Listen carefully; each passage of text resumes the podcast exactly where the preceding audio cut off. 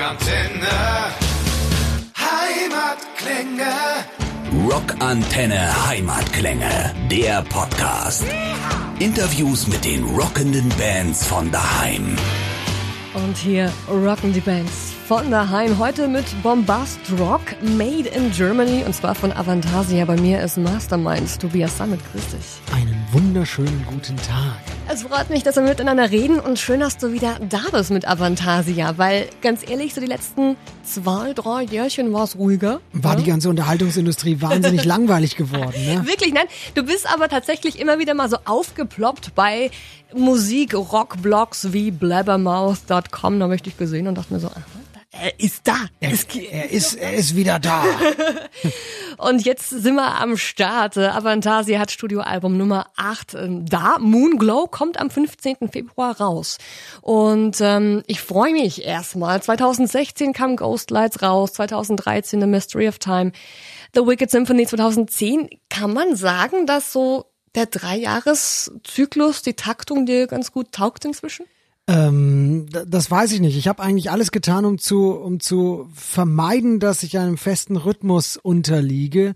Das war ähm, nach der letzten Tour habe ich gemerkt, ich möchte das eigentlich nicht mehr so, weil die Leute schon immer erwartet haben, was ich als nächstes mache und die wussten ja schon immer ganz genau Bescheid und ich wusste es selbst aber nicht. Und ich habe ja dann entschlossen, mich auch gar nichts mehr erstmal eine Zeit lang zu machen und vielleicht auch mal ein Soloalbum, also unter einem ganz anderen Namen irgendwas zu machen, wo keiner was erwarten kann, wo mich alle in Ruhe lassen. Ich hatte die letzten mit Edgar und Avantasia zusammen innerhalb von 20 Jahren irgendwie äh, 17 Alben geschrieben und war echt auch so ein bisschen, wollte aus dieser Erwartungshaltung raus, immer zu liefern. Und, äh, und aber als ich dann festgelegt habe, dass es eben nichts Neues mehr geben wird in nächster Zeit, kamen irgendwie die Ideen und, und, und ich konnte mich gar nicht so dagegen wehren. Und irgendwie dachte ich dann, ah, vielleicht wird es ein Soloalbum, dann wurde es dann doch wieder ein richtiges Avantasia-Album, weil es klang nach Avantasia, das Material. Und ich habe gedacht, Mensch, das ist doch Blödsinn, wieso soll ich jetzt einen Solo-Namen noch etablieren? Ich habe ja da schon was Großes es klingt wie Avantasia, ist wahrscheinlich Avantasia, also verkaufe ich es doch auch wie Avantasia. und äh, also drei Jahresrhythmus, ja, ich, ich möchte eigentlich vermeiden, dass den, die nächsten 20 Jahre immer im Drei-Jahres-Rhythmus irgendwie ein Album äh, erwartet wird. Wenn das so passiert, dann ist super. Mhm. Aber wenn nicht, ich finde auch nichts Schlimmes dran, wenn man mal sieben Jahre wartet. Aber vielleicht geht's auch schneller, ich, ich weiß es nicht. Okay. Aber es ist interessant, weil du, ich höre schon ein bisschen, der Biorhythmus schlägt dann trotzdem komischerweise in der Taktung, ne? weil du sagst, die Ideen kamen eigentlich dann trotzdem raus. Aber ja, na, das ist, das ist eigentlich, wie gesagt, ich wollte eigentlich so ein bisschen Pause machen, weil echt die letzten 20 Jahre sehr anstrengend waren. Mhm. So immer diese ganzen Interviews und dann ist es Reisen und man, bin jetzt 41, dann hat man eine Familie und ähm, ich wollte es schon mal so ein bisschen langsam angehen lassen, aber du kannst dich einfach nicht dagegen wehren. Gerade wenn du die Entscheidung dann getroffen hast, jetzt passiert eben nichts. Dann sitzt du so in deinem Keller und keiner erwartet was und du sitzt da so heimlich da. Ich habe mir ein eigenes Studio gebaut und plötzlich kommen diese Ideen und du denkst dir, Mann, man ist ja auch irgendwie, ich habe auch keine anderen Hobbys. Ich meine, andere gehen angeln oder oder oder basteln Modellflugzeuge oder was man halt so macht, ich weiß es nicht. Mhm. Äh, ich gehe dann in den Keller und mache Musik und und das davon habe ich dann ziemlich viel gemacht und äh, weil es keiner erwartet hat und niemand regelmäßig nachgefragt hat und keine Plattenfirma da saß und gesagt hat, na, können wir schon mal so ungefähr planen, ging das dann alles irgendwie ratzfatz. Mhm. Ist ganz verrückt eigentlich. Ja, der Biorhythmus die, die hat, Uhr tickt. Hat zugeschlagen. Ja, zugeschluckt, der zugeschluckt. Aber lass uns mal ein bisschen auf äh, Moonglow konkret eingehen. Erstmal auf die Tracks. Ich finde es geil, wie es startet mit Ghost in the Moon, Nummer eins. Ähm, erstmal so richtig fast zehn Minuten Bombast, Rock. Ein Stagement-Song. Ja, das, also es ist, ähm, ich, ich finde es auch ganz schön, dass der Song so ruhig startet. Also im Prinzip, du hast, äh, es ist nur Gesang und Piano und der baut sich dann so auf und er hat irgendwie alles, was im 21. Jahrhundert in der Unterhaltungsindustrie eigentlich überhaupt nicht gefragt ist. Also äh, man braucht Geduld und man muss sich auf das Lied einlassen und man kann es nicht so nebenbei dudeln lassen irgendwie. Also alles, was, was heute eigentlich erfolgreiche Musik an Anforderungen erfüllen sollte, äh, verfehlt dieser Song mit Pauken und Trompeten. Und, ähm, klingt so schön dabei, aber. Ja, das ist ja, das ist ja das Verrückte. Vielleicht äh, nicht, wahrscheinlich nicht mal trotzdem, sondern wahrscheinlich gerade deswegen. Also es ist halt irgendwie heutzutage unsere Aufmerksamkeitsspanne oder die der, äh, die, die äh, oft zitierte Aufmerksamkeitsspanne ist, ist heutzutage wohl wahnsinnig gering. Also man sieht das ja bei Spotify oder sowas. Wenn ein Song 20 Sekunden dudelt, irgendwie dann gilt der als gespielt oder mhm. gehört. Und nach 20 Sekunden, da hat bei mir noch nicht mal das Schlagzeug angefangen mitzuspielen. Ähm, das ist, äh, ich finde, man muss da einfach auch irgendwie aktiv dagegen wirken und, und, und äh, auch Dinge einfach passieren lassen. Also finde, wenn man Kunst schafft, dann muss man solche Regeln irgendwie nicht bewusst brechen vielleicht, aber es muss einem, wenn sich das anders als richtig anfühlt, muss man muss einem das auch mal scheißegal sein. Man muss auch mal den Leuten sagen, ey, wenn ihr die Geduld nicht habt, irgendwie dann hört irgendeinen Scheiß, der irgendwie nach zweieinhalb Minuten vorbei ist, aber lasst mir meine Ruhe. Meine Musik funktioniert so und wenn ihr euch darauf einlasst, dann gibt sie euch was zurück. So ist es auch bei meinen Lieblingsbands, also Meatloaf oder oder oder wie sie, wie Queen, das, das, die haben sich einfach die Zeit genommen, das zu machen, worauf sie Bock hatten und einfach sich nichts geschissen. Und darf ich das hier sagen im Radio? Absolut, nix bitte, geschissen. sehr gerne. Hier in Bayern darf man sagen, die haben sich nichts geschissen, haben die sich nichts. Und dann kommen wir aber zum äh, zweiten Song und das bildet sofort diesen diesen schönen Gegensatz. Da wird geschreddet gleich mal und ähm, es, es, es geht mit mit Power rein. Es ist Power Metal, Symphonic Metal. Korrigier mich ja. Nee, nee, alles Äh, gut. und dann haben wir wieder die, die, den dritten Song, eben Moonglow, auch vorab Single. Natürlich auch ein, ein Duett mit äh, Candice, aber auch dann eher AC Rock Radio äh, äh, Song. Und mein Eindruck war, diese drei ersten Songs, wie die zusammen erstmal konzipiert sind oder dramaturgisch gesetzt wurden, das ist so, zeigt einfach diese Facetten, die Avantasia alle bietet. Absolut. Also ich würde sogar fast den vierten Song noch dazu nehmen, der, der wirklich, wenn man diese Ja. vier Songs gehört hat, sind, das geht so nach oben und nach unten und es ist halt einfach äh, äh, das, was man musikalisch macht im Idealfall, wenn man es ernst meint mit seinem Publikum und nicht jetzt irgendwie so portionsgerecht, mundgerecht irgendwelche Sachen auf ein Zielpublikum zuschneidet. Was finde ich ziemlich kunstfeindlich und dämlich und, und ist, also wenn man das wirklich ernst meint, dann ist ja das, was man als Künstler macht, ein Spiegel dessen, was einen selbst auch beeinflusst. Und für mich war immer so auch der, der stilistische Rahmen, war das, war mein eigener Geschmack, das, was ich gut finde. Und ich habe da auch immer nach links und rechts geguckt, habe nicht bewusst versucht, mich jetzt irgendwie äh, zu entwickeln und Crossover-Elemente einzubauen. Es war keine bewusste Entscheidung, sondern es ist wirklich ein Spiegel dessen, was ich persönlich, wie ich musikalisch sozialisiert wurde. Das ist meine, meine meine, meine Vorbilder, meine, das ist in meiner DNA drin. Diese ganzen Elemente, ich mag World Music Elemente, ich mag Enya und Adiemos und, und ich mag auch Blackmore's Night. Ich mag auch Iron Maiden und Judas Priest, damit bin ich aufgewachsen, das ist auch in meiner DNA. Meatloaf, Bon Jovi, Alice Cooper, ich mag Bach und Beethoven und das ist alles irgendwie so ein großer Mischmasch aus diesen ganzen Elementen und daraus kommt dann eben sowas, da, da kommen dann eben solche Sachen raus. Wenn, man, wenn in der Kindheit so viel schiefgelaufen ist, dass man all diese Sachen vermischt hört. Ja, aber wirklich ein, sehr, sehr cooles, gelungenes Exposé erstmal, um in Moonglow äh, reinzukommen. Du bist Kollaborationen eingegangen auf Moonglow, die es so jetzt noch nicht gab, unter anderem mit Candice Knight von Blackmore's Night, gerade schon erwähnt, äh, drauf als Duett auf äh, Moonglow. Dann auch mit deinem langjährigen Freund Hansi Kirsch. Ja. Hat's auch geklappt, Es endlich hat, mal. Es hat gefunkt mit Hansi Kirsch. War, war auch schon äh, länger geplant eigentlich. Ja, wir, wir, wir, also ich hatte mit Hansi schon mal bei einem Edgar-Album gearbeitet, neun- äh, 1997 und seitdem kennen wir uns auch und er ist ein total super netter Typ. Wir sind befreundet seit vielen, vielen Jahren und er ist ein großartiger Musiker und er ist so wahnsinnig eigenständig. Er hat die deutsche Metal-Szene extrem geprägt. Mit Blind Guardian ist eine Riesenband und ganz eigenständige Sachen gemacht. Und ähm, wir haben schon öfter mal drüber geredet gehabt, irgendwann muss das doch mal was werden. Ich hatte auch für die erste Platte schon an Hansi gedacht. Damals hatte er aber so viel zu tun, dass es sich damals nicht an, anbot. Ähm, und jetzt hatte ich eben diesen Song geschrieben, The Raven Child. Damit fing alles an. Obwohl ich eigentlich dachte, dass eine Frau dieses Intro singen sollte. Ähm, habe ich dann irgendwann Hansi gefragt, weil ich, weil ich irgendwie, mir war das zu naheliegend, irgendwie so ein World Music, so ein Ethno-Song irgendwie mit keltischer Harfe und dann singt so eine Frau, die in so einem irischen Kornfeld steht oder an irgendeiner Klippe und Küste und der Wind und die Haare wehen und so. Das war mir alles zu wäre- offensichtlich. und da habe ich gesagt, nee, da dürfen keine Haare wehen, da muss der Hansi stehen und muss das singen. Und äh, und das war die beste Entscheidung, die ich treffen konnte. Es war, war also und ich bin auch super dankbar, dass er ja gesagt hat und ähm, und da mitgemacht hat. Und Han- Hansi ist Hansi ist super. Und wenn wir auch noch mit dabei haben, füge ich noch hinzu den Mille Pedroza. Ich hab's Ja. richtig ausgesprochen von Creator. Ich glaube schon. Mi- Mille grazie. äh, äh, ja. Hast du das Gefühl, dass du, äh, dass du durch diese neuen Kollaborationen noch mal ein paar Facetten von Avantasia rauskitzeln konntest, zeigen konntest? Also das, was ich mit Mille gemacht habe, haben wir so in der Form sicherlich noch nicht gemacht. Für mich fühlt sich das nicht unnatürlich an, weil ich habe auch mit Mille schon mal gearbeitet bei einem Edgar-Album 2003, äh, Hellfire Club. Und ich bin mit Mille auch schon Ewigkeiten befreundet. Es ist musikalisch eine ganz andere Baustelle und trotzdem haben wir die gleichen Vorbilder und sind in einer Szene unterwegs und sind gut befreundet. Das können sich die Leute gar nicht vorstellen, weil Mille immer so schreit bei Creator und alle denken, das ist ein wahnsinnig böser Typ und Und nein, ist ein großartiger Künstler, ist ein ganz netter Typ, ist ein ganz lieber Kerl, er ist Veganer, aber ansonsten ein ganz normaler Mensch. und nein, Quatsch. Also Mille ist, ich be be bewundere ihn dafür. Ein bisschen beneide ich ihn darum, dass er, dass er Veganer ist und ein bisschen tut er mir auch leid deswegen. Das ist immer so ein bisschen so eine, so eine Mischung. Mhm. Ähm, ich ich finde ihn ganz wir sind auch gut befreundet, wir telefonieren oft miteinander und wir, wir ähm, das, das war irgendwie viel naheliegender, als manche Leute das dachten. Und es kommt natürlich eine neue Facette dabei raus. Das ist ganz, ganz, also ich hatte diesen harten Part und wir haben auch immer schon mal drüber gesprochen, dass Mille mal Teil von Avantasia sein könnte. Ähm, und Mille wollte das auch und, und äh, stand der ganzen Sache auch offen gegenüber, aber du musst halt die richtigen Passagen haben, weil Milles singt halt äh, ganz anders. Singen in Anführungszeichen. Mhm. Mille schreit halt. Und jetzt hatte ich diesen Part, ich brauchte einen, der schreit und diese Aggression darüber bringt und Mille ist auch, auch ein super Typ und, und ein großer, intelligenter Künstler.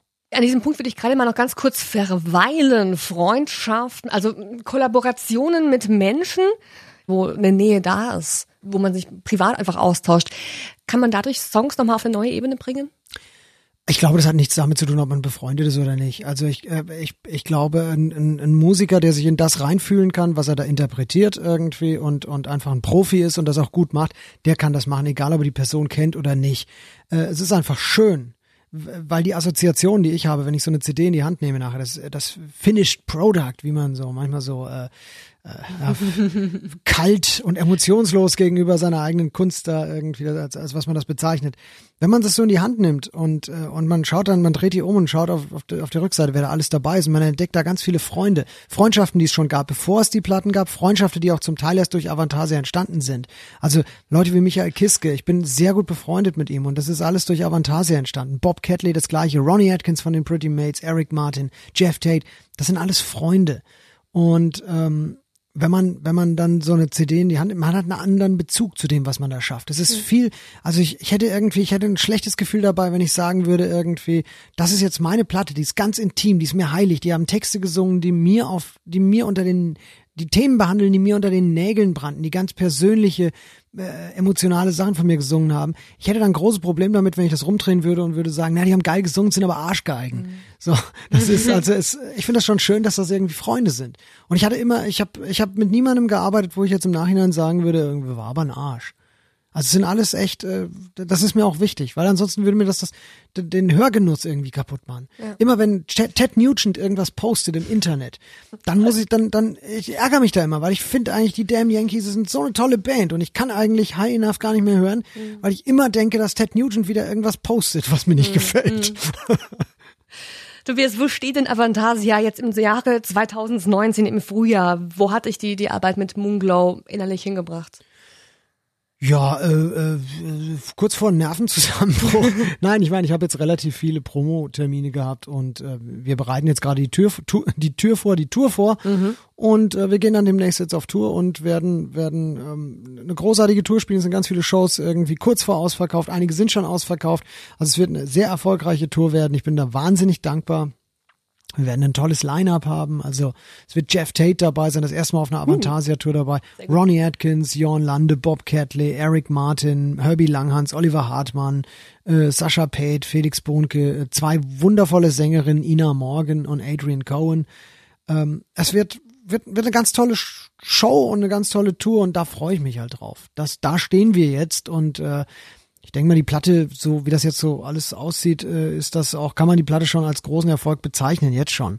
Und ja, ich, ich, ich, ich bin, ich bin dankbar. Also du wirkst wenn, auch ultra entspannt, muss ich jetzt schon sagen. Es ist ja, ich bin, ich, ich bin, ich bin dankbar. Ich meine, ich weiß ja so, was jetzt auf mich zukommt. Ich habe es ja ein paar Mal gemacht. Irgendwie, es gibt keinen Grund irgendwie hier aus der Haut zu fahren und und und nervös zu sein. Äh, das, das läuft alles wunderbar. Ich habe ein Album, mit dem ich ganz glücklich bin und es kommt ja auch noch dazu, selbst wenn du totale Bauchlandung mit dem machst, was du glücklich, äh, mit, mit dem erleidest, was dich glücklich macht, dann ist das ja gar nicht so schlimm. Es ist viel besser, als wenn du Erfolg hast mit irgendwas, was dich traurig mhm. oder macht oder nervt oder stresst. Dann kriegst du Magengeschwüre und den ganzen Kladderadatsch, der da so mitkommt. Ähm, das, das, das braucht ja keiner. Und deshalb muss man immer seinem Herzen folgen. Das klingt total klischeehaft wie so eine Kalenderblattweisheit. Man muss immer das machen, worauf man Bock hat. Wenn du dann Erfolg hast, ist es super. Wenn du keinen Erfolg hast, ist es nicht so schön, aber du hast immer noch das gemacht, was, an was du glaubst. Und wenn du halt Sachen machst, damit du Erfolg hast und du hast dann keinen Erfolg damit und du fandest es auch noch scheiße, dann hast du doch nur gelust an allen Ecken und Enden. Also ich bin glücklich, ich hätte nichts besser machen können. Wenn irgendwas schief geht, dann habe ich mir nichts vorzuwerfen. Und es ist ein ganz interessantes äh, Thema, das du gerade anschneidest. Erfolg, das äh, hätte ich jetzt gerne mit dir eh noch besprochen, weil du dich mit Moonglow auch ein bisschen gegen die Vorgaben aus der Musikindustrie stellst. Du hast es ja auch vorhin schon erwähnt beim äh, Opener-Song. Ähm, und du stellst dich da so ein bisschen gegen, gegen das, was erwartbar wäre. Ist es denn so eine Versuchung, irgendwie vielleicht auf Zahlen zu achten, auf den Erfolg zu achten, irgendwie um möglichst größer weiter zu werden? Ähm, natürlich will man Erfolg haben, aber es ist immer die Frage, welchen Preis bezahlt man dafür. Und ich habe irgendwie das große Glück, vielleicht war das auch naiv, aber ich habe immer das gemacht, woran ich geglaubt habe. Immer und hatte damit viel Erfolg. Also es war, das hat, das hat mich direkt in den Erfolg quasi geführt. Und ich glaube fast, dass es auch ein bisschen damit zusammenhängt, dass man eine andere Leidensfähigkeit hat, eine andere Willensleistung, eine andere Bereitschaft irgendwie äh, die extra Meile zu gehen, wenn man das tut, wofür man brennt und wenn man das aus den richtigen Beweggründen tut. Und ich glaube auch dann ist es ehrlich und aufrichtig und natürlich, man muss sich immer damit auseinandersetzen, dass Leute sagen, das, das ist doof und das, das tut dann manchmal auch weh und dass Plattenfirmen sagen, so haben wir uns das nicht vorgestellt, mach das doch mal hier wie der Künstler, der hat irgendwie in, in, in Japan noch 7000 Platten mehr verkauft, da musst du musst mal ein paar mehr schnelle Songs noch machen und so.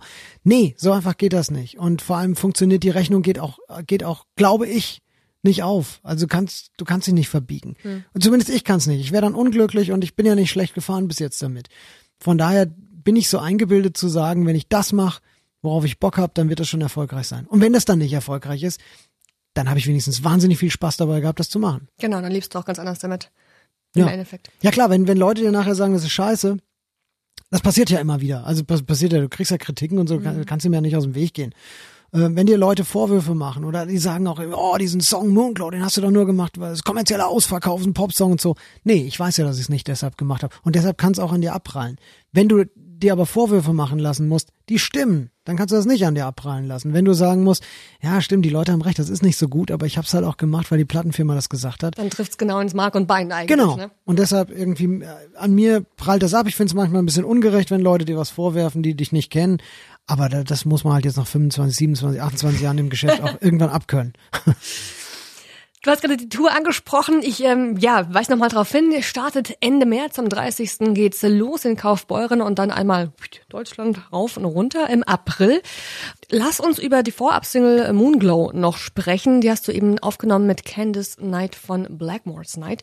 Und äh, da fand ich die Herangehensweise von dir ganz schön, weil du dich da beim Finden der, der Stimme ne, der Duettpartnerin, ähm, ein bisschen auf deine du Intuition verlassen hast. Das mache ich eigentlich immer. Ich meine, ich, ich, also manchmal schreibe ich für einen bestimmten Sänger oder mit einem bestimmten Sänger im Hinterkopf. Wenn ich zum Beispiel für Jeff Tate schreibe, dann, dann weiß ich, okay, das ist, dann kommt meine, der Queensryche-Anteil meiner DNA kommt mhm. dann zum Vorschein. Das ist wahnsinnig inspirierend. Aber manchmal schreibst du auch einen Song und hast eine bestimmte Stimme im Hinterkopf und ähm, weißt aber gar nicht, zu wem diese Stimme jetzt gehört. Und dann ist der Song steht einfach im, im Mittelpunkt und irgendwann ist der Song fertig und du denkst dir halt, okay, welche Person, welcher Name passt zu dieser Stimmfärbung, die du jetzt im Hinterkopf hattest. Und dann ist halt irgendwie meine eigene Platten, Plattensammlung mein, mein, mein Ratgeber, mhm. ähm, weil es halt alles meinem Geschmack entsprechen muss. Kamen immer mal Plattenfirmen Leute und sagen, frag doch mal den, der ist gerade ganz dick im Geschäft oder frag doch mal die, die ist jetzt gerade so ein ganz heißes Thema, die ist gerade hier, die hat so und so viel bei Instagram, so und so viel, so. Geh mir weg, hör auf. So habe ich nie angefangen, Musik zu machen. Das ist mir scheißegal. Ähm, und ich habe halt einfach Candice Night, das war so, das war so eine, eine, eine ganz natürliche, also sagen wir es mal so, musikalisch ist es ja eigentlich eine andere Baustelle so ein bisschen. Also der, der Song ist ja jetzt eher etwas härter verglichen mit dem, was sie sonst so macht, mit Blackmore's Night. Aber ich wusste, diese Stimme passt dazu. Diese, irgendwie hat man das im Gespür und habe sie halt auch dementsprechend gefragt. Und sie hat auch gesagt, ja, das ist ein bisschen anders als sonst, aber ich finde, das wäre total die Herausforderung, ich habe da Bock drauf. ein guter Song, ich möchte das machen. Und, und dann kam so ein geiles Resultat raus. Also irgendwie, das ist, da muss man sich auch auf die Intuition ja. verlassen. Das ist ganz schwer zu erklären. Viele Dinge hat man im Ge Ge Gefühl und man, man macht die dann einfach. Und ähm, man kann nicht beweisen, dass das, dass die Rechnung aufgehen wird am Ende, dass das klappen wird, aber, aber man, man ist sich sicher selbst. Und ja, das ist Intuition, glaube ich halt einfach irgendwie. Für mich war das irgendwie, für mich war das klar, dass es klappen wird dass es dann so gut wird, dass es dann irgendwie, ich habe das dann auch zurückgekriegt, sie hat das in, in New York aufgenommen. Sie wollte auch genau wissen, in welche Richtung wollt ihr das so haben und so und wir haben da vorher ein bisschen kommuniziert und dann habe ich das eben das erste Mal gehört und habe gesagt, ja, genau so wollte ich es haben. Vielen, vielen Dank. Mhm. Das ist, äh, ja, klar, da wird man schon belohnt, natürlich. Tobias, freut mich sehr, dass du da warst, mit uns gesprochen hast für die Heimatklänge. Vielen Dank, dass ich da sein durfte. Rockantenne wir hoffen, ihr wart gut unterhalten mit dieser Podcast-Folge. Wenn ihr noch mehr hören möchtet, ja, dann lasst euch gesagt sein, da wo diese Folge herkommt, da gibt's noch viel mehr. Und wenn ihr jede neue Folge gleich ofenfrisch in die Podcast-App eures Vertrauens geliefert haben wollt, dann abonniert einfach diesen Podcast Rock Antenne Heimatklänge. Hier rocken die Bands von daheim und erzählt uns auch gerne eure Meinung. Schreibt uns eine Bewertung, wir sind gespannt und wir hören uns bis zum nächsten Mal.